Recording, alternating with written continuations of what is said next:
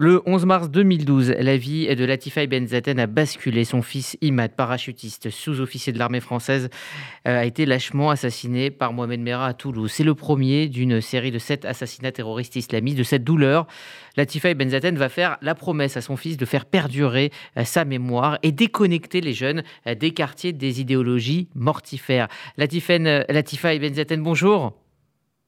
Bonjour. Merci d'être avec nous euh, aujourd'hui sur euh, RCJ, d'avoir accepté euh, notre invitation à l'occasion donc de cette semaine spéciale que nous consacrons aux attentats de, Montauban et de Toulouse. la première chose que je voudrais faire, c'est tout simplement parler de votre fils Imad, de sa carrière, de ses engagements. D'où venait justement son, son, engagement pour la France? D'abord, l'engagement aussi, de côté de ma famille, j'ai mon père qui était militaire. Mon grand-père, elle était militaire, mes oncles étaient militaires. Et il avait sa petite amie aussi, euh, euh, son père, elle était dans, le, dans, dans l'armée. Alors ce qu'il faut, c'était vraiment euh, quelque chose qui, qui, qui, il était dans le sang. Il voulait servir son pays comme il a servi mon père, euh, l'armée, l'armée espagnole. Voilà, c'est, c'est, c'est devenu comme ça, mais c'était un, un garçon qui, a, qui était très intelligent, très de, euh, les études, euh, jamais de jamais de soucis. Euh, c'était comment je peux vous dire, vous savez, là je viens de vivre l'hommage, c'était très émouvant, très très dur. C'est comme je l'ai enterré hier. C'est je suis encore aujourd'hui, toutes mes amies sont rentrées. C'était j'étais triste et en même temps joyeuse parce que tout le monde était présent pour pour me soutenir, pour rendre hommage à Ahmed. Et moi, je voyais, c'est comme j'ai enterré aujourd'hui Ahmed. C'est, c'est les mêmes douleurs, les mêmes manques. Les... Parce qu'Ahmed, c'était un enfant, un bébé, un homme, un fils, un ami. J'avais tout en lui. C'est, c'était vraiment très fort, très, très, très fort. Oui, Vraiment, je, je, je, on avait rien qu'on se regardait, on se comprenait. Voilà, c'est. je, signale aux auditeurs effectivement que vous avez rendu un, très bel hommage euh, à Imad tout au long de la, semaine dernière, euh, là où il repose au Maroc. Justement, quelle, quelle image on a de lui euh, au Maroc? Ben, L'image de lui au Maroc, vous savez, le Maroc, comme la première appel quand j'ai perdu mon fils, j'étais un peu perdue au début parce que mon fils, ils ont scellé sa mémoire, ils l'ont nous ont oubliés, ils ont oublié Ahmed. Et euh, le Maroc, il m'a dit, quand ce journaliste m'a appelé, il m'a dit le Maroc, il oublie jamais ses enfants. Et c'est vrai qu'Ahmed aujourd'hui, il a une grande fratrie ici au Maroc, parce qu'à chaque hommage, je retourne vers Sa Majesté et je dis Sa Majesté, aide-moi pour rendre l'hommage à mon fils.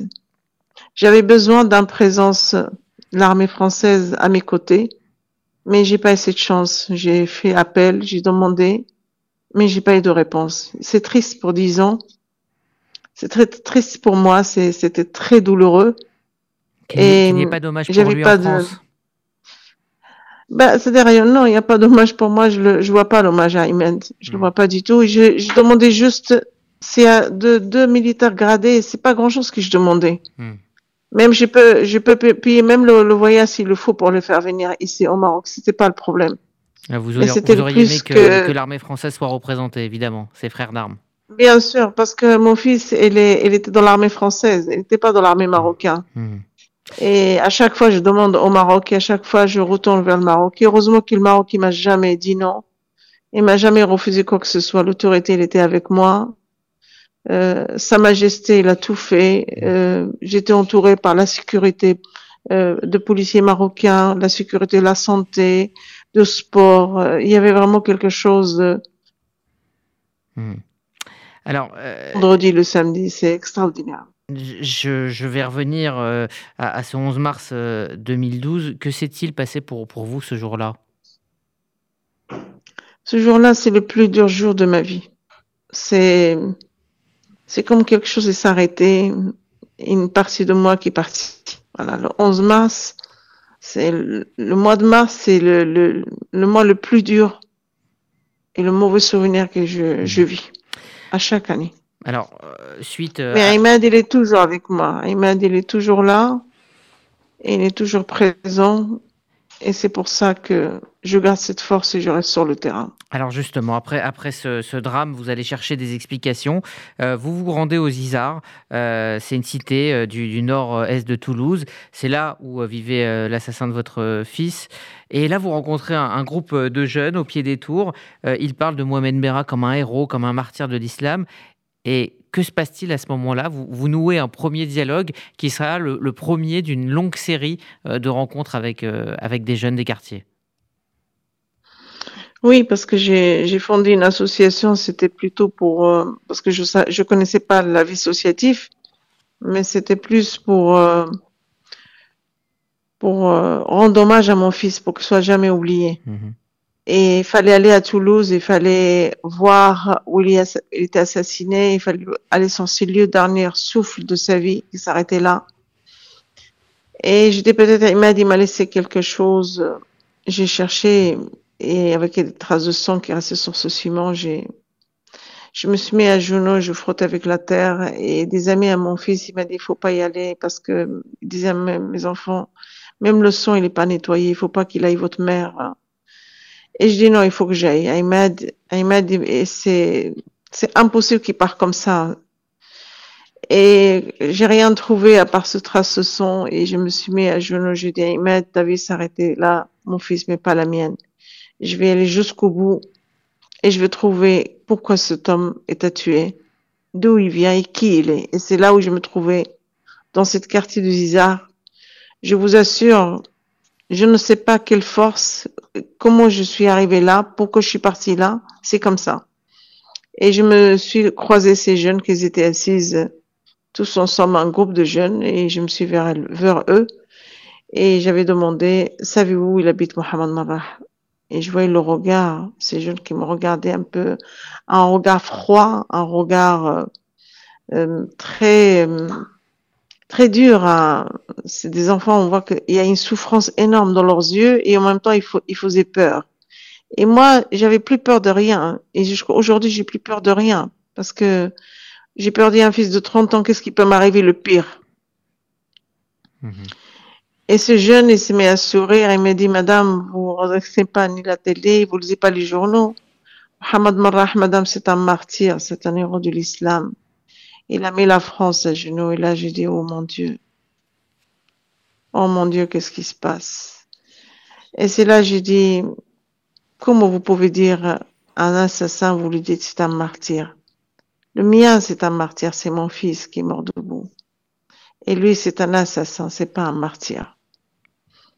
Et là, il me dit, mais excusez-nous, madame, ils sont tous élevés.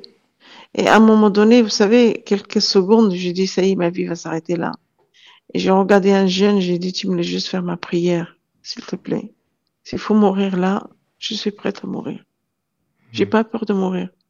Si je meurs là ou je meurs plus tard, c'est pas un problème. Elle dit, non, madame, non, non, non, non, non, non. On n'est pas là pour vous tuer, mais juste pour vous regarder où on habite. Hmm. La République nous a abandonnés. On est fermé dans ce quartier, dans cette cité fermée, ce ghetto fermé. On n'est plus rien. La société a peur de nous. La famille ne veut plus nous supporter. On est complètement livré à nous-mêmes. J'ai regardé, j'ai dit, mais pourquoi tu parles comme ça, jeune homme? Quel âge tu as?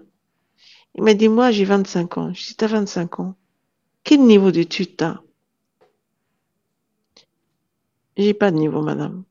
Pourquoi t'as pas, t'as pas un stage, t'as pas fait de formation, t'as rien fait? Non, madame. Et je lui dis, mais la faute à qui?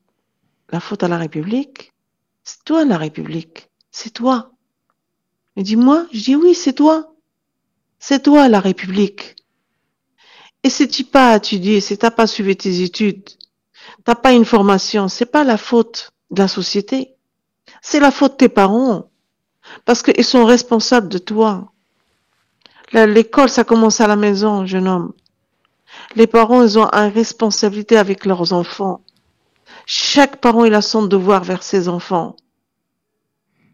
Mm-hmm. Et là, il me regarde et il me dit, si j'avais une mère comme ça, vous savez, madame, quand je sors de la maison, ma mère, elle me dit, j'espère que tu ne viens pas. et je vous entends parler comme ça. J'ai dit, si ta mère, elle te dit ça, c'est pour que tu secoues. Chaque mère, elle aime son enfant. Et là, il m'a dit, vous savez, quand les rats sont enfermés, madame, il devient oragé. Et là, ils sortent, ils font de ravages dans la société. J'ai dit, jeune homme, la société, elle est pour rien. Si t'as pas réussi dans ta vie, il y a une partie de responsabilité de tes parents. Et tout le monde est responsable de toi. Pas que les parents. Les parents, l'école, la société, tout le monde. Parce que cette jeunesse, on a, tous une part de responsabilité. Alors, le modèle, c'est l'adulte. Latifa Benzaten, à partir de, cette rencontre, vous allez donc depuis dix ans maintenant euh, passer euh, vos semaines et vos mois, vos années, aller à la rencontre de ces jeunes des quartiers partout en France, avec euh, donc cette association IMAD pour la jeunesse et, la paix. Quelles sont les questions qu'on vous pose le plus?